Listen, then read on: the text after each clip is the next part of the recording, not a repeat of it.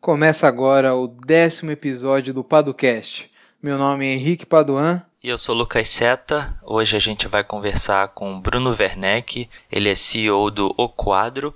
É um curso online para vestibulares como medicina, ITA, IME e que tem um acompanhamento pedagógico individual com cada um dos alunos inscritos, apesar de ser online. E ele vai contar um pouquinho da história do quadro, um pouquinho da história dele e depois a gente volta para conversar mais. thank you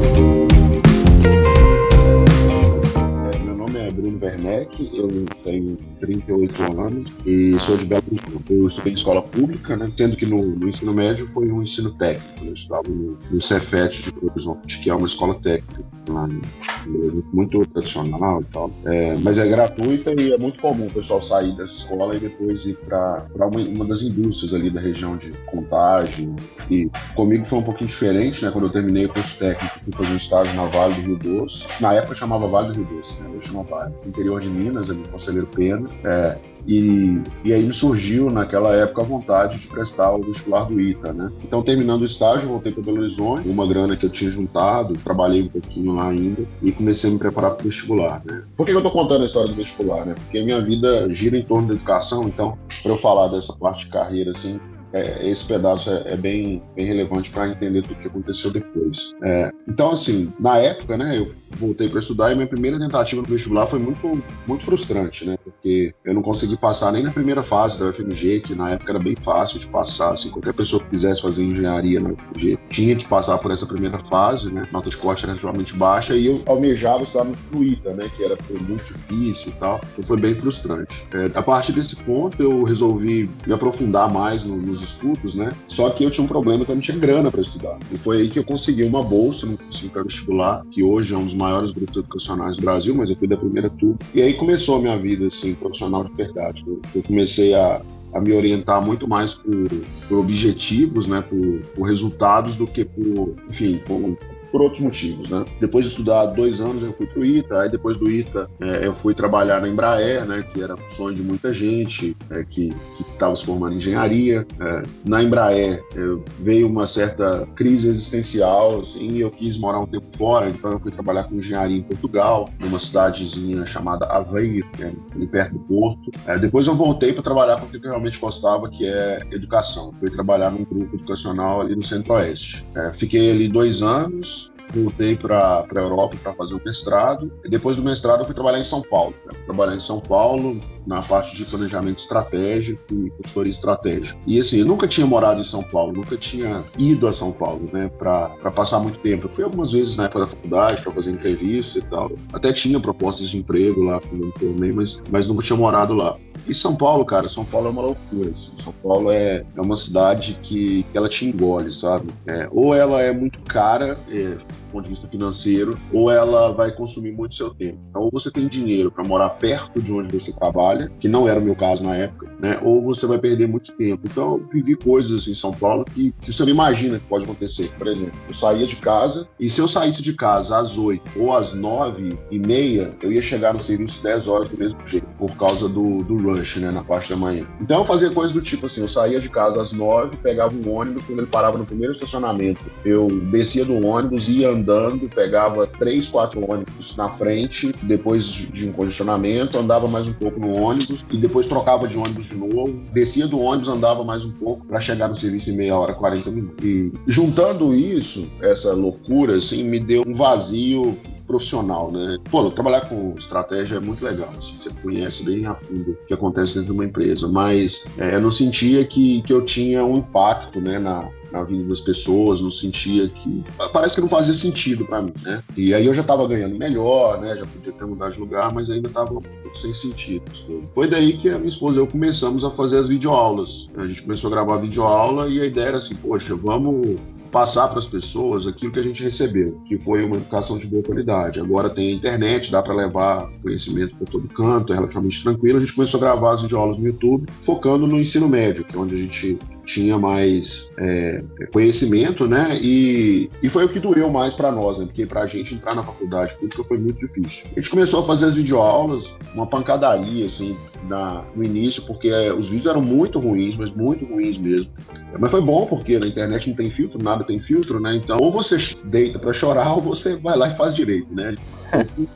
fazer direito, né? Tentar fazer direito. E com isso as aulas foram melhorando, o canal foi crescendo, e aí começaram a aparecer umas propostas de parceria, de publicidade, a gente avançou um pouco naquilo, né? E, e o negócio foi mordendo a gente de uma certa maneira que assim, cara, temos que sair do, do emprego e ficar 100% nisso aqui, mas a publicidade não dava conta, né? A publicidade não sustentava, não, não segurava as contas. Aí o que, que, a gente fez, assim? Conversando com um amigo meu que também é empreendedor, a gente tava conversando, cara, tem que fazer alguma coisa diferente, alguma coisa especial e tal. Ele falou assim, cara, monta um cursinho, você trabalhou muito tempo em cursinho, você conhece bem o pessoal de cursinho, monta um cursinho, é um negócio que você sabe fazer mais. E daí aquela discussão, poxa, vamos montar um cursinho na internet, os cursinhos que existem são muito baratos, né? Fizemos lá as contas, fizemos as contas e, e a gente viu que com os preços que eram cobrados na época, né, não era possível assim, você fazer um produto de qualidade. Ou você faz um negócio para todo mundo é, e aí entrar num, numa briga de foice, ou você faz um negócio de alta qualidade, né? Para pegar um mercado bem pequenininho, um nicho bem pequeno. E depois ir crescendo, né? Mas isso era caro, então você tinha que cobrar um valor mais alto do que o valor que era cobrado pelos cursinhos online na época. E nessa época eu já tinha voltado para Belo Horizonte, estava dando aula num cursinho lá. E um dia eu precisei ir para a cidade de ônibus, porque meu carro tinha estragado. Cara, aí foi um momento assim de. É, tipo um flashback, sabe? Quando você é, vive aquilo que você já viveu há muitos anos. Então eu me vi na situação de pega um ônibus, vai para a cidade, né? E aí demora uma hora, é, faz um lanche lá, correndo. Naquela época não precisava, não precisava fazer correndo mais, porque a escola que eu trabalhava era muito grande, então tinha lanche na escola, era uma escola, vamos dizer assim, de, de classe A, né? Uma escola de classe A. É ainda. E, e voltava de ônibus, eu parei e fiz as contas, cara. Gastei é, quase 10 reais aqui hoje de transporte. Imagina como é que eu conseguia naquela época, né? Que eu não tinha dinheiro nenhum, fazer isso, né? Lembrei que eu dava aula particular e tal, tinha dinheiro. E aquilo me deu um estalo, né? Me deu um estalo. Falei, cara, se ao invés do aluno pagar a passagem de ônibus pro cursinho e pagar um, um lanche, para mim, eu consigo montar um cursinho igual ao que eu fiz antes. E assim, eu não conheço nenhuma empresa, aliás, conheço algumas que não conseguiram, mas as, os grupos educacionais que surgiram nos últimos 30 anos, isso aí em qualquer estado do Brasil, que hoje são potências nacionais, como por exemplo a Arco Educação, que acabou de fazer um IPO lá no Nasdaq, é, lá em Fortaleza também tem o Farias Brito, em Belo Horizonte você tem o Bernoulli, em São José dos Campos, em São Paulo você tem o Poliedro, no Rio você tem PH, Ponto de Ensino, Elite. Todos eles começaram do mesmo jeito. Eles começaram com uma turma preparatória para o ITA, aí com os resultados obtidos no ITA, eles construíram uma reputação e começaram a preparar para medicina com os resultados obtidos em medicina, eles reforçaram a reputação e aí foi um, um, crescimento assim de todos eles sensacional, porque eles podiam abrir mais escolas, ou podiam montar um sistema de ensino, ou podiam fazer um misto de um dos dois. E hoje, assim, nessas empresas que, que eu listei para você aí, se você somar o faturamento dessas empresas, dá mais de um bilhão de reais por ano. Então, assim, era um negócio que, se fosse bem feito, ia dar certo. Aí veio uma ideia que era montar um cursinho online preparatório para o ITA. Cara, vamos montar então um cursinho online preparatório para o ITA. E na época, cara, eu ainda tenho um monte de amigo consultor, né? Gente que estudou comigo, os caras fizeram MBA. E era impressionante, assim, quando eu contava para alguém da ideia, que a melhor maneira de você esconder uma ideia boa é contar para todo mundo, entendeu? Porque aí os caras bater na sua ideia e vão te ajudar a criar uma ideia melhor, mas quanto mais idiota ela parecer, parece que é, é a melhor que tem, parece que faz mais sentido. Então, eu tenho que contar para esses amigos meus consultores, né? E aqueles que tinham vivido a mesma experiência que eu, né, do cursinho, falavam assim, cara, quando eu falava, vou montar uma turma aí online, os caras falavam assim, cara, que bizarro, velho, se você conseguir fazer isso, daqui a um tempo você tá com turma de medicina, e aí você está espalhado pelo Brasil inteiro, você faz o que você quiser. Porque eles tinham vivido aquela experiência, né, visto por si. Quando a gente, quando eu falava para pessoas que não tinham conhecimento dessas empresas, né, não sabiam o tamanho desse mercado, elas falavam assim, cara, é idiota, quantas pessoas prestam vestibular do ITA? 7 mil por ano? Dessas aí, quantas pagam cursinho? Duas mil? É uma ideia idiota, não faz sentido nenhum. E aí eu comecei a conversar com os venture capitals, né? Pra falar sobre a ideia e tal. E os caras falaram assim: não, cara, que ideia idiota, o mercado é muito pequeno, não sei o quê, não sei o quê. Eu falei assim, cara, essa ideia tá parecendo boa demais, assim, porque as pessoas não estão percebendo quanto ela é boa. Eu vou começar a fazer. E foi dito e feito. primeira turma ITA foi lançada num hangout do YouTube, que eu publiquei assim, na minha timeline do Facebook, que era como passar no ITA. E aí veio sei lá, 70 pessoas participaram do Hangout, é, 50 pessoas manifestaram interesse em matricular no curso. Quando eu abri as matrículas, já matricularam 70 pessoas. E assim, se eu fizesse a conta né, do, do preço que custava o curso e fizesse a conta do número de pessoas, né, se eu conseguisse manter aquelas 70 pessoas ali estudando até o final, eu tava rico, entendeu? Na minha cabeça. Uhum. Cara, eu vou ganhar aqui um dinheiro que eu não ganhei né? no último emprego que eu tinha, eu já ganhava bem, né? Só tinha um detalhe, né? Eu abri as matrículas, eu não tinha nenhuma aula, nenhum professor para dar aula pros caras, né? Aí eu fui, eu, eu, eu, sabia que eu ia dar muitas aulas, né? Porque eu dava aulas de física e matemática, então eu dava algumas aulas de física, algumas de matemática. Contratamos um professor de português, que está com a gente até hoje. É, contratamos um professor de química, que também está com a gente até hoje. E um professor de física e, e inglês, que ficou um tempo, né? Porque ele seguiu carreira acadêmica, né? E o negócio começou assim. Aí no primeiro ano já aprovou no ITAS, foi em 2015. Aí no segundo ano o negócio cresceu mais de quatro vezes. Aí em 2017 a gente lançou a turma medicina em 2018 a turma medicina cresceu e sempre aprovando no ITA, aprovando em medicina. E eu fico pensando assim, né? É, no primeiro dia que lançou, teve as matrículas, eu pensei assim, pô, vou ficar rico, né? É, um mês depois, metade da turma tinha ido embora. Falei, que loucura, velho. Os caras fazem compromisso e não cumprem. Só que, do mesmo jeito que metade tinha ido embora, entrou mais metade, entendeu? Pra compensar. E eu vi assim, cara, curso online, os alunos matriculam o ano inteiro. É lógico que tem sazonalidade e tal, mas eles matriculam o ano inteiro. Eu consigo entregar para eles um serviço muito mais personalizado. E hoje o que a gente tem é um serviço, assim, que custa o dinheiro da passagem de ônibus, né? Hoje o quadro oferece, é o, serviço que custa o dinheiro da passagem de ônibus, um serviço que é muito personalizado, porque assim como eu falava com todos os alunos no início, né, lá em 2015, a gente conseguiu montar um sistema hoje que a gente conversa com todos os alunos por telefone, né? Então, o aluno gosta demais, porque a gente liga para ele e elogia os avanços que ele alcançou, puxa a orelha na hora que ele precisa é, ter a orelha puxada. Né? Então o aluno sente assim, poxa, isso aqui não é um cursinho à distância, né? É um cursinho online, mas os caras estão comigo. E a família, cara, a família fica assim, muito feliz, porque eles não entendem como que um adolescente é, passa tanto tempo estudando no computador, é, passa no vestibular depois e, e, ainda economiza uma grana, entendeu? A gente recebe visitas de familiares, tanto no início do ano, por causa do volume de matrículas, o pessoal quer conhecer, quanto por causa da, das comemorações dos resultados nos vestibulares, né? E eles ficam assim impressionados. Ontem mesmo encontrei uma. Eu estava na farmácia, né, com minha esposa, a gente estava comprando, comprando remédio e tal. E uma pessoa com uma camisa da, da Universidade Federal de São José dos Campos, da Unifesp, parou a gente e falou assim: ah, eu estudei com vocês e agora eu estou fazendo faculdade. Estava ela, a mãe e a, e a cachorrinha delas. E assim, a menina super feliz, entendeu? A mãe super feliz. É, exatamente o jeito que, que eu me senti e que a minha, minha mãe se sentiu na época que eu também passei no vestibular. Né? Então isso é muito legal. Assim. É, hoje, apesar de ser o CEO da empresa, eu ainda faço muito serviço de estagiário, mas, mas é uma realização assim que não tem preço. Cara. Não tem nada que paga você poder entrar dentro da casa das pessoas, é, sendo convidado por elas, né, o que é melhor ainda, e, e saber que, que você fez um bom trabalho, que você contribuiu positivamente para a vida daquelas pessoas.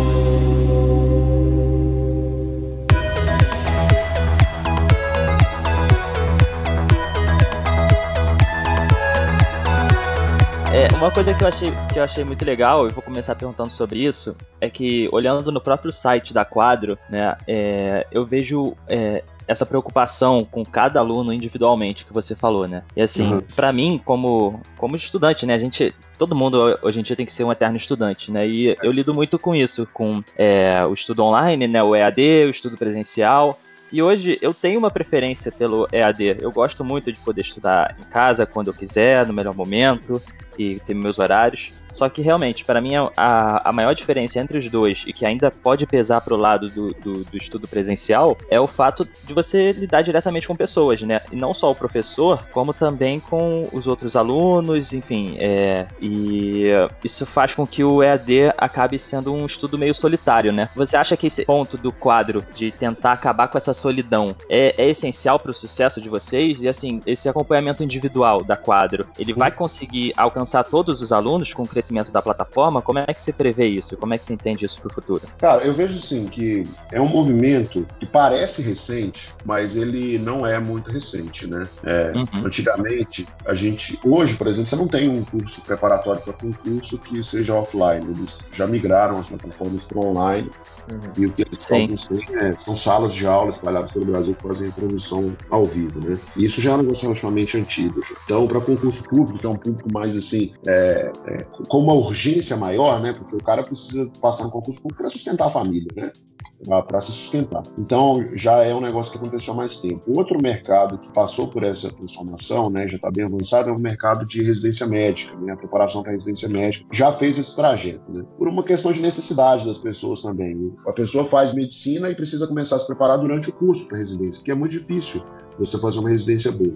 Então, por uma questão de necessidade. É, hoje, a gente tem esse movimento no pré-vestibular muito por questão de necessidade também. Né? Não tem como uma pessoa que mora no Capão Redondo e voltar todo dia para a região ali da Ana Rosa para fazer um cursinho que vai ajudar ela a passar na USP. Entendeu? É impossível, Sim. não dá para viver assim, concorrência é muito grande.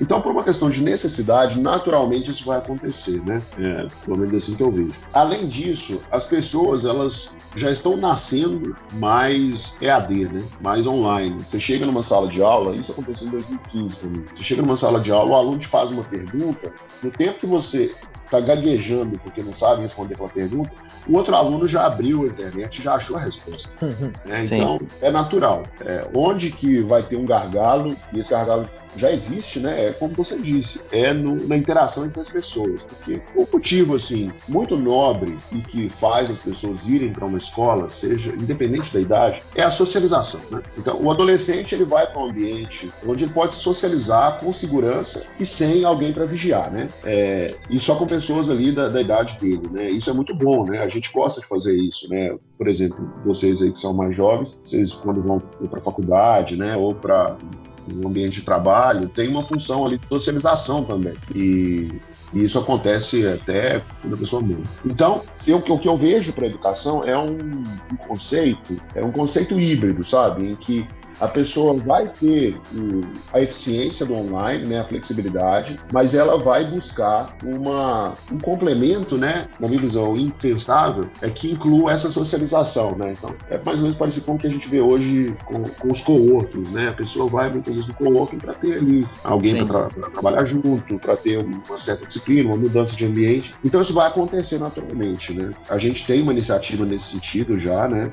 Tanto no Belo Horizonte quanto em São José dos Campos, né? Aliás, São José dos Campos já está rodando, Belo Horizonte vai começar agora, é, para chegar antes, né, de todo mundo fazer. Só que o mercado é grande demais, entendeu? Então, a quantidade de pessoas que não têm acesso a uma educação de qualidade, né, e principalmente quando você está falando de preparação para o vestibular, é muito grande, muito grande, entendeu? E se você pega uma parcela dessa galera, vamos supor que 10% da população, 10% das pessoas consigam estudar 100% online, né? É sem acompanhamento nenhum.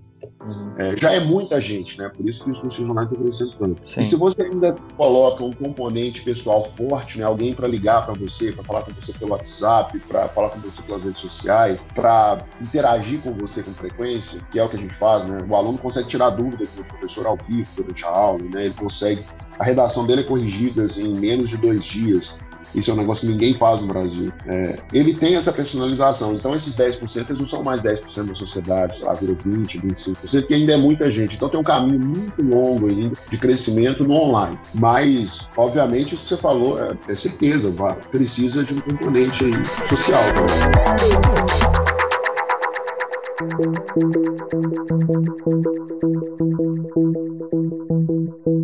E, e, tratando exatamente sobre essa questão de educação e essa desigualdade social, você mesmo disse que a quantidade de pessoas que não têm uma preparação adequada para o vestibular é muito grande, né? E, e a gente está falando aqui sobre vestibulares de uma competição absurda. É. Como o Brasil, como sociedade, digamos assim, consegue diminuir essa desigualdade e incluir essas pessoas que não têm acesso a uma educação de qualidade no ensino superior de qualidade. Porque tudo bem, é, a quadro ela tem esse viés aí de, de tornar o acesso mais democrático, entre aspas, né? Com um custo bem mais baixo, mas mesmo assim, o cara que tá lá no Capão Redondo, que teve uma educação é, básica e ensino médio um pouco mais fraco, ele não vai conseguir concorrer com, uma pessoa que está se preparando há muito tempo, que teve acesso a uma educação de qualidade. Como você vê isso?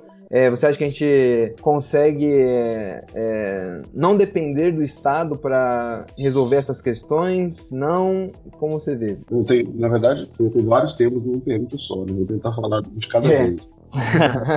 Começar com o que é mais fácil para mim. Essa é a questão da pessoa que não teve uma educação de qualidade. O que acontece com ela, que basicamente aconteceu comigo, com a, a Lucimara, também é sócio do quadro, com outras pessoas que demoram mais a passar no vestibular, que a pessoa demora mais a passar no vestibular. Então, aquela pessoa que não teve uma educação de qualidade, ela não vai passar com 17 anos, ela vai passar com 20, 21, né? O que já é um desperdício de tempo, né? Isso prejudica a pessoa. Né? A solução é investir em educação básica, né? Mas isso aí não precisava gravar podcast, não precisava falar nada para saber disso, porque é óbvio, né? Sim. Só que os nossos governantes não querem fazer isso. Eles também não conseguem fazer, né? tem muita incompetência aí. Então, assim, a pessoa que mora longe, que não tem acesso, vai conseguir passar? Vai, mas ela vai demorar muito mais e, e muitas vezes vai desistir no caminho. É, a outra questão é, que você falou, é que mesmo que a educação seja boa para todo mundo, não tem vaga em faculdade boa o suficiente, né?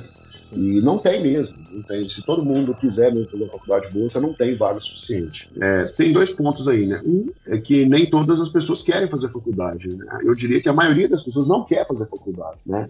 Faz a faculdade por uma necessidade, assim, de uma esperança de conseguir um emprego melhor. Uhum. Mas eu não sei se todo mundo quer fazer faculdade, né? É, isso em si já é um problema. A pessoa tem que fazer alguma coisa que ela não quer fazer só para poder sobreviver. Isso é ruim também. É, e tem um outro ponto aí que você nota nos países desenvolvidos, né, onde desigualdade é menor, nem todo mundo precisa fazer faculdade. Né? É, e considerando que as pessoas são diferentes, que as pessoas têm ambições diferentes, têm é, capacidades diferentes, assim, são todas diferentes, é razoável você pensar que nem todo mundo deveria precisar fazer faculdade para ter uma vida boa, né? Então, o que a gente precisa conseguir fazer é investir mais na educação básica, né? Conseguir dar profissões para as pessoas mais cedo, né? Através dos cursos técnicos, que é o que acontece nos países desenvolvidos, para que as pessoas tenham uma vida boa, é, desde que elas sejam bons cidadãos, né? E, e, e vão para a faculdade ou para a universidade aquelas pessoas que têm a, a, vocação e o interesse legítimo de fazer isso, né? É,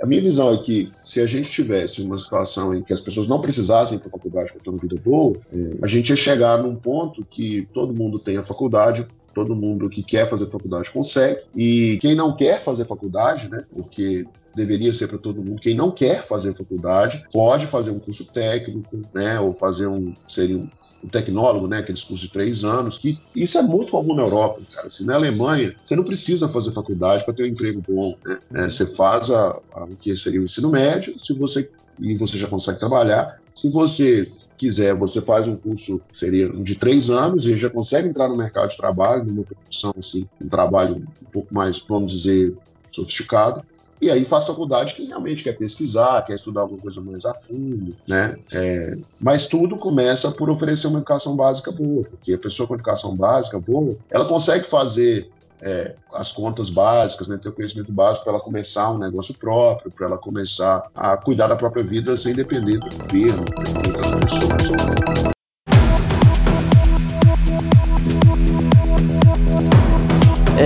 Eu queria fazer uma pergunta sobre assim, você falou que, por exemplo, quando você está em aula, foi, você falou que foi em 2015, né?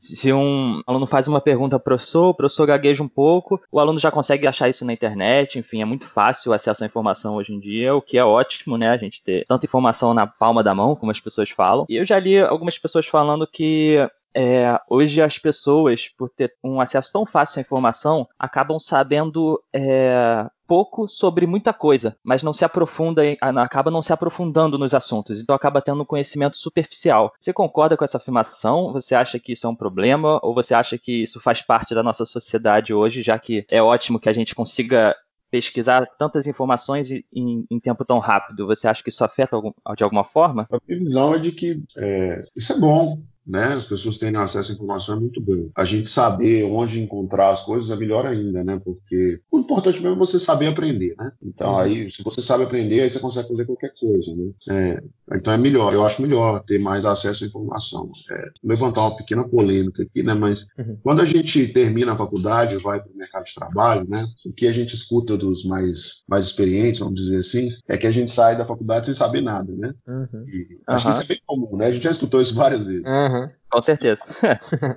tempo assim que você está no mercado, chega um pessoal da faculdade e fala, pô, o pessoal não sai da faculdade sem saber nada. É, e fica revivendo isso, né? É, na verdade, não é que a pessoa não sabe nada, né? É que ela tem um conhecimento superficial sobre um monte de coisas, né? E o mais importante, ela aprendeu a aprender. Né? E, e eu acho que é isso que está acontecendo hoje. É mais fácil aprender, né? Basta a pessoa ter curiosidade. O ponto negativo que eu vejo não é esse de ter o acesso à informação, é que a pessoa costuma desde cedo a só aprender aquilo que ela quer aprender. Uhum. E a vida não é assim, né? É. Para você conseguir alcançar alguns objetivos na vida, você tem que aprender coisas que você não quer aprender propriamente, né? E antigamente, né, quando não tinha essa facilidade, os nossos pais nos obrigavam a aprender um monte de coisa que a gente não queria. Os professores nos obrigavam, né? Por causa do contexto social. É, é bom você ter que aprender coisas que você não quer, porque você consegue trabalhar mesmo, até para trabalhar mesmo quando você não quer trabalhar, e você tem um objetivo maior, aí você aprende por sua necessidade, né, para poder ter oportunidade de outra experiência. É, aí nesse ponto eu acho que pode ser negativo, porque você cria pessoas, vamos dizer assim, é, pouco comprometidas, né? Ah, eu só vou fazer o que eu quero. Por quê? Porque eu estou acostumado desde sempre a, a só aprender o que eu quero, a só ouvir o que eu quero. Eu acho que isso é um, uma faca, é uma arma que pode se virar contra nós, entendeu? Só aprender o que a gente quer. Mas eu não sei ainda como lidar como tratar isso com, com os adolescentes ou com as pessoas mais jovens, né? Porque é, até pela idade, né? Assim, para poder sobreviver, o jovem tem que se provar. Então, fica o tempo todo desafiando, né? E, e, ainda bem que isso acontece. Só que é uma ilusão achar que você não não precisa fazer coisas que você não quer, né? Para poder crescer. E às vezes pode ser tarde demais para perceber isso. Eu vejo isso com os nossos alunos, né?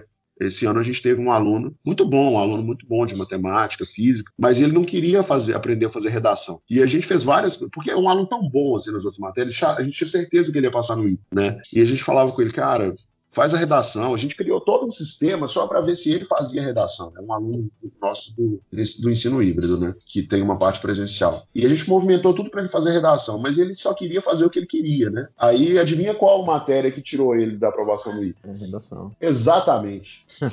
Entendeu? Assim, você aprende de uma maneira muito dolorosa, né? Uhum. Mas tivesse... agora ele quer? Agora ele, ele, passou num outro vestibular onde a redação não é tão relevante. Ah, sim. Passou na USP. Mas ele ficou quatro anos tentando ir. É. E se ele tivesse escutado no primeiro ano Cara, isso, alguém deve ter falado isso pra ele Cara, estuda redação. No segundo ano, faz mais redação, ele teria passado. Só que essa, essa dinâmica, assim, não, eu só faço o que eu quero, eu, porque eu consigo, eu sou autossuficiente, virou, se virou contra ele, né? Porque ele poderia estar há dois anos estudando na faculdade que ele tanto queria estudar, né? E, e não é nem que, porque. E, e, e, nem é melhor que a USP, não. A USP é, é sensacional, principalmente que você está dentro de São Paulo, é outro é outra cabeça, né? Você, uhum. você cresce muito, né? Assim como você cresce no ITA. Você cresce muito mais em outras áreas. Mas o cara perdeu, entendeu? Por causa disso. Então é, é isso aí que a gente tem. Acho que é isso que tem que tomar cuidado. O acesso à informação é bom pra caramba, mas isso não pode nos tornar mais arrogantes. Come inside. Sobre empreendedorismo, é, agora em todo lugar que a gente vai, as pessoas estão falando sobre empreendedorismo, inovação, startups, né, que é uma coisa que já começou há algum tempo, mas agora parece que está na vitrine de todos os lugares, né? É, e qual a sua visão sobre isso? Seria apenas uma moda? Será que a gente está passando por uma transformação social efetivamente?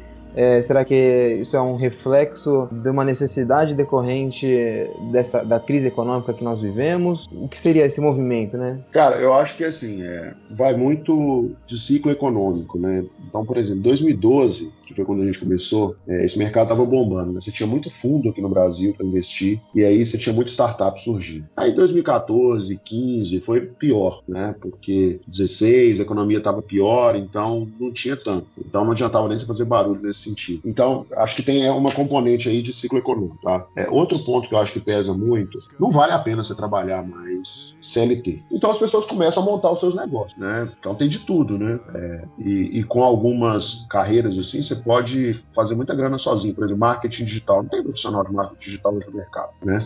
E aí o cara começa a prestar serviço de marketing digital e ele monta uma consultoria, daí um pouquinho ele contratou uma secretária para agendar as, as, reuniões dele com os clientes, e aí ele virou CEO de uma mega corporação. Né? Hum. Tem vários livros que ensinam você a parecer maior do que você realmente é. A gente fez isso no início no quadro, né? Tem uns episódios bem engraçados, assim. É, mas, assim, eu acho que é um pouco da roupagem também que as pessoas estão dando aos seus negócios, né? Hoje a pessoa quer mostrar e tal o que faz. Então, acho que tem essa componente também, assim, de como você vende a empresa, né? Ao invés de você falar assim, ah, eu sou um prestador de serviço, ou eu estou fazendo freela e tal. Assim, falar, falar que está fazendo freela já é uma evolução de estou fazendo bico, né? Que era antigamente. Mas é justo, entendeu? Assim, poxa, tem freela hoje aí que paga 30 mil reais por mês, é dinheiro pra caramba, né? É um baita de um freela, tá, né? É, então assim, tem esse lance também das pessoas estarem se vendendo com mais sofisticação, né? E, e, eu acho que tem um pouco também desse negócio de eu posso fazer tudo que eu quero e isso é mentira. A gente não consegue fazer tudo que a gente quer, né? A gente consegue fazer muito pouco daquilo que a gente quer. E muita gente se lança nesse mercado de empreendedorismo e tal, e sem, sem a resiliência que precisa. Porque saber o que vai dar, você nunca sabe, né? Porque é tudo muito imprevisível, assim, mas sem a resiliência, porque para você ser empreendedor, cara, é muito melhor você ser funcionário do que ser empreendedor. Porque quando você é funcionário, você tem uma preocupação, que é agradar o seu chefe, né? Assumindo que o seu chefe te pede as coisas certas para fazer. Então, assumindo que o seu chefe te pede o que precisa ser feito, se você faz o que ele te pede, um pouquinho a mais, poxa, você vai crescer ali o resto da vida. E é o que realmente acontece. Mas quando você monta um negócio, não é assim. Né? Você tem que correr atrás dos seus clientes, você tem que olhar a divulgação, você tem que preocupar com a roupa que você veste, você tem que preocupar com tudo. Você não pode passar mal. Se você é funcionário de uma empresa, passa mal, você leva um atestado, tá tudo certo. Se você tem a sua empresa e não conseguiu trabalhar naquele dia, você não recebe, né? E se você tem funcionário para pagar, pior ainda, você tem que tirar do seu salário para pagar. É, então, acho que tem essas três componentes aí: os ciclos econômicos, o jeito que as pessoas estão se vendendo, né? É, não vendendo no sentido pejorativo, mas estão se colocando no mercado. Uhum. É, tem cada vez mais gente no mercado PJ e tem esse lance assim: eu, eu posso fazer tudo que eu quero, e aí depois a pessoa descobre que não é bem assim, né? Mas mesmo assim, você trabalhar ter a sua empresa, ser um empreendedor individual, fazer freela, é muito melhor. É muito mais emocionante trabalhar numa empresa é, onde você tem que seguir as regras é, que nem sempre você concorda, né? Tem que descobrir por que, que não concorda da regra, né? se a regra é ruim, se a gente que não consegue perceber as coisas. É muito complexo, é muito complexo, assim. É, não é uma coisa só, né? É, é muita coisa. Sim, é, e uma coisa que, que a gente fala também, pelo menos é que, que eu penso também, é que, assim, por mais que seja emocionante você empreender e tudo mais, é, é, normal, cada um escolhe o seu caminho e nada de errado em você seguir com a CLT, você, até porque o brasileiro ainda preza muito pela estabilidade, né? Então, assim, querendo ou não, o risco de empreender é muito grande. Então, é, exatamente. Acho que é a mesma questão da universidade, né? Nem todo mundo quer, também não é para todo mundo e nem todo mundo pode ser empreendedor, né? Porque senão quem é que vai trabalhar, quem vai ser empregado de algum modo, né? Sim. É, e, e tem outro ponto, assim, né? É, a, a, tem etapas da vida, né? Então, assim, tem uma, até uma certa época você quer empreender, depois você não quer mais, uhum. né? É, uma época você quer, não, quer trabalhar numa empresa, para eu aprender, né? Principalmente quem está entrando no mercado, pensa muito assim, acho que faz total sentido você trabalhar num lugar antes. É, e aí depois você passa um momento de reflexão, fala assim, cara, agora eu quero ter meu próprio negócio. E aí você vai ter o seu próprio negócio. É que, assim, a gente deveria ser capaz de conseguir fazer as coisas que a gente quer fazer. Esse que é o, o cenário ideal, assim, da sociedade, né? Sim, quem dera, né? Ah, mas devagarzinho a gente vai lutando pra chegar lá. Sim, com certeza. É.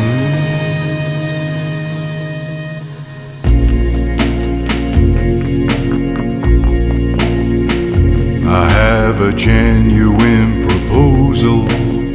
coisa que eu queria perguntar, assim, você começou o seu curso online, né, com a Quadro. Então, lá quando você começou o curso, começou o planejamento, você já pensou em questões jurídicas? Ou seja, você pensou que você precisaria de uma ajuda para elaborar um contrato, o que quer que seja? Ou você pensou que necessitaria de um acompanhamento de, de uma assessoria jurídica, né, de um escritório? Ou você só pensou nisso depois? Como é que foi essa, essa, essas questões para você? Então, cara, no início não pensei em nada de uhum. jurídica, de contabilidade. A gente começou, a gente começou com microempreendedor individual, né? Sim. Então aí é tudo muito simples. A gente foi trabalhando essa parte jurídica conforme foi surgindo a necessidade. Né? Então, por exemplo, é, a gente foi buscar um contador quando subiu o piso do MEI, né? Quando a, empresa ultrapassou lá o piso do MEI, é, a gente foi buscar um, um, escritório jurídico, né? Advogados, quando a gente foi fazer uma rodada de investimento. E aí depois, quando a gente precisou é, atualizar os termos de uso do site, é, montar contratos de stock options aí, é tudo, foi tudo de acordo com a necessidade. Uhum. Né? É, a gente já levou processo também, então aí nós precisamos contratar advogado né, para ajudar. É, e assim, é, é um negócio interessante, né? Porque quando você encontra um advogado bom, e assim, a gente deu muita, muita sorte nesse, nesse quesito, que a gente trabalhou basicamente com dois escritórios de advocacia. E os dois caras, assim, os dois escritórios sensacionais. Entendeu? Eu me senti. Já assistiram Suits? Já, né? Sim, sim. Eu me senti, assim, o último advogado que a gente teve, um cara fenomenal, assim, empreendedor, né? Já fez um escritório de advocacia, vendeu, aí abriu outro, agora vendeu também. É,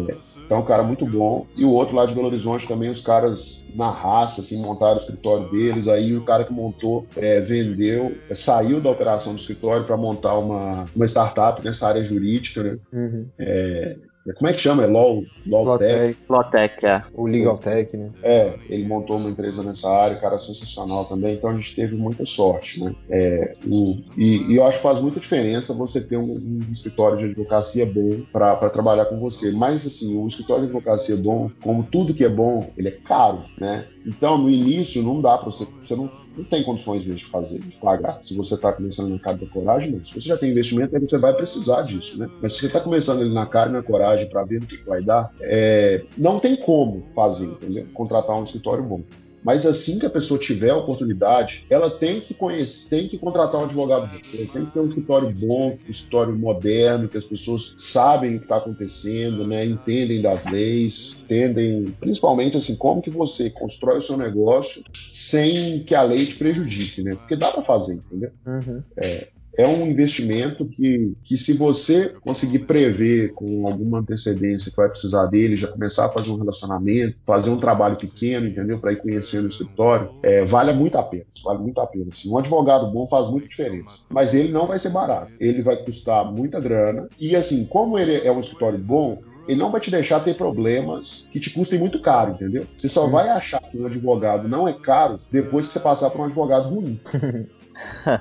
no nosso caso, a gente não teve esse problema, porque a gente só conseguiu, só conversou com advogado bom até hoje. Então, é um, é um exercício que eu tenho que fazer lá dentro, quando a gente vai mostrar a fatura do advogado e tal. O pessoal, não, mas advogado é muito caro, não sei o quê. Aí, aí ele, eu até falo assim, galera, ele não é caro, não. É porque a gente não tem um advogado ruim ainda para ver o quanto que é caro o advogado.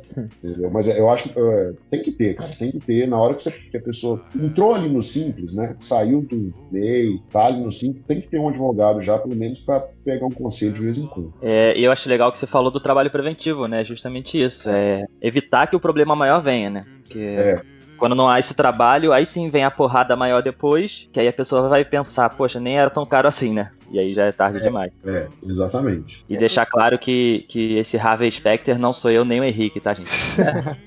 Queria eu ser comparado, mas. É não, não, não é não, velho. É, tem o pessoal. Pode falar o nome dos escritórios? Claro, fica à vontade. O, o pessoal do Freitas Ferraz, no Horizonte, muito bom. E o, o Thomas, né? É, eu esqueci o nome da empresa que ele está agora, que é o Thomas lá de, de São Paulo. Depois eu vou mandar o podcast para os dois para eles verem o que eu falei. Vocês são muito bons. Tá ótimo. Manda Depois assim. a gente manda a conta do Jabala para eles, tá tudo tá certo. Bom, tá é, mas tratando exatamente sobre isso, sobre essa questão de advogado caro, ele é um custo muito expressivo. E aí tem, são dois pontos, né? Primeiro, será que esse custo muito elevado não é uma questão de modelo de negócio da advocacia? E o segundo ponto, será que a advocacia está pronta para atender a essa, esse novo movimento de empreendedorismo, de startups? Porque, como você disse, é, quando o cara tá lá num estágio inicial, que ele precisa de uma assessoria jurídica, certamente ele não vai ter dinheiro. E se ainda que ele tenha, uma das últimas coisas com que ele vai querer gastar vai ser com um serviço jurídico, certo? É, e, e, aí, será que a advocacia está preparada para isso? Nós temos visto algumas iniciativas, né? Nesse sentido de flexibilizar, de reduzir o custo, de mudar o momento da cobrança. Será que realmente, para que você tenha uma assessoria jurídica adequada, Você precisa ter um custo tão alto assim? Então, acho que foram até três questionamentos, né? É, assim, a pergunta né, mais marcante que você fez dessa aí é se, é, se sobre o modelo de negócio, vamos dizer. Sim lá, se está pronto e tal. Eu, sinceramente, cara, eu não sei, porque eu entendo muito pouco desse mercado. É, advogado, ele é meio parecido, a impressão que eu tenho é que é meio parecido com o médico, entendeu? É, o advogado bom, ele não te procura, eu sei que tem que procurar um advogado, ele geralmente te dá uma visão muito clara, assim, se faz sentido você trabalhar com ele ou não, né? Ele fala, não, cara, agora você não precisa e tal, vai ficar muito caro, a conta não fecha. E assim, já teve algumas vezes que o meu advogado é, falou assim, o de Belo Horizonte, falou assim, cara, esse processo aí não vale nem a pena você entrar na justiça porque é, ou querer discutir porque o custo do advogado vai ser mais caro do que o que você tem que pagar no processo, uhum. né? Então, é difícil você lidar com um profissional que tem um nível de confiança assim tão alto, né? E achar que ele precisa mudar alguma coisa. Na verdade, é fácil lidar e difícil achar que ele precisa mudar alguma coisa. O que eu acredito que, que deveria acontecer, né? E algumas pessoas estão fazendo nesse sentido é, é um negócio parecido com o que faz a Jus Brasil. Vocês conhecem, obviamente. Sim. É, Sim. Que é lá de Salvador, né?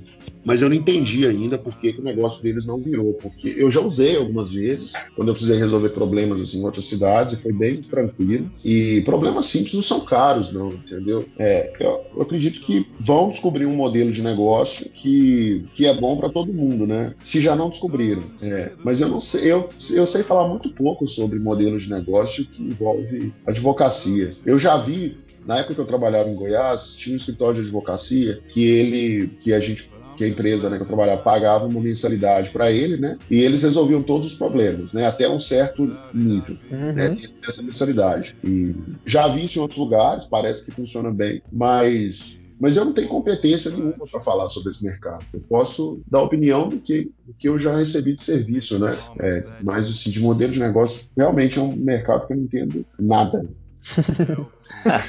é difícil falar.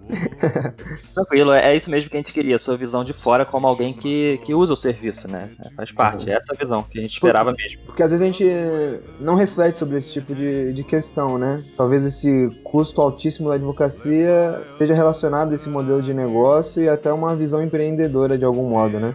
Não que quem cobre caro não tenha essa visão, mas dependendo do seu momento, nessa jornada empreendedora, talvez existam outras opções que não sejam tão caras assim, tenham uma, uma qualidade tão boa quanto e que seja um modelo de negócio mais adequado para a sua necessidade.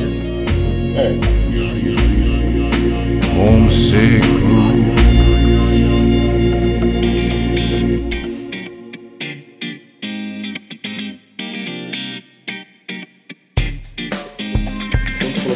recomendação, né, a primeira coisa que veio na minha cabeça foi o filme que eu vi esses dias, que é O Menino que Descobriu o Vento. Né? Ah, Acho que aquele bom. filme reflete muito bem assim, a, a, a, jornada de, de alguém que quer alcançar um, um objetivo, né? seja conseguir um emprego, seja entrar numa faculdade, seja montar uma empresa. Acho que é bem aquilo, né? Você tem que. Você é o tempo todo desafiado a, a, a mostrar que, que, realmente você quer fazer e consegue fazer. Então, a minha recomendação é esse filme, O Menino que Descobriu o Vento. Então, o filme que está no, no, Netflix e é muito bom, é muito bom mesmo. E sobre o quadro, é, o site vocês vão colocar é quadro.com.br, né? Quadro escreve com K, ao invés de Q. É, e assim, o que a gente faz lá no quadro é muito simples. A gente a gente está comprometido com a missão de democratizar a educação é, de, de alta qualidade, né? E democratizar é levar para todo mundo. Né? Porque se fosse para levar para pouca gente, seria elitizar, né? E aí a gente cobraria um preço muito mais caro, enfim. Mas é outra proposta. A gente quer levar isso para todo mundo e dar para todas as pessoas a opção de alcançar os seus objetivos de vida através dos estudos. A pessoa pode fazer isso, né? Ou, não. Hoje é muito difícil, a maioria pessoas não pode. A gente quer trabalhar nesse acesso, a gente trabalha nesse acesso, a gente é muito focado nas pessoas, né? É, totalmente orientados para os alunos e para a família desses alunos. Então, assim, a gente faz sacrifícios para os alunos. Então, assim, o nosso aluno estuda no feriado, a gente trabalha no feriado, a gente não emenda feriado, porque o nosso aluno não emenda feriado. Né? E, então é isso. Se a pessoa está disposta mesmo a, a buscar um, uma aprovação no vestibular concorrido, né? direito, medicina, engenharia, é, ela pode procurar a gente, nós vamos dar todo o suporte que a pessoa quiser e precisar, e de repente, se a gente não for a solução mais adequada, a gente vai falar: olha, não, não encaixa no, no, no, perfil, não faz sentido agora, porque o nosso compromisso é, é ajudar o aluno a alcançar esses objetivos da melhor forma para ele, com maior personalização possível. E, e aí, pensando em Jabá, o pedido que eu faço é para as pessoas divulgarem, para contar que existe. Já vai ajudar bastante. Acho que é isso. Muito é, obrigado. É, é...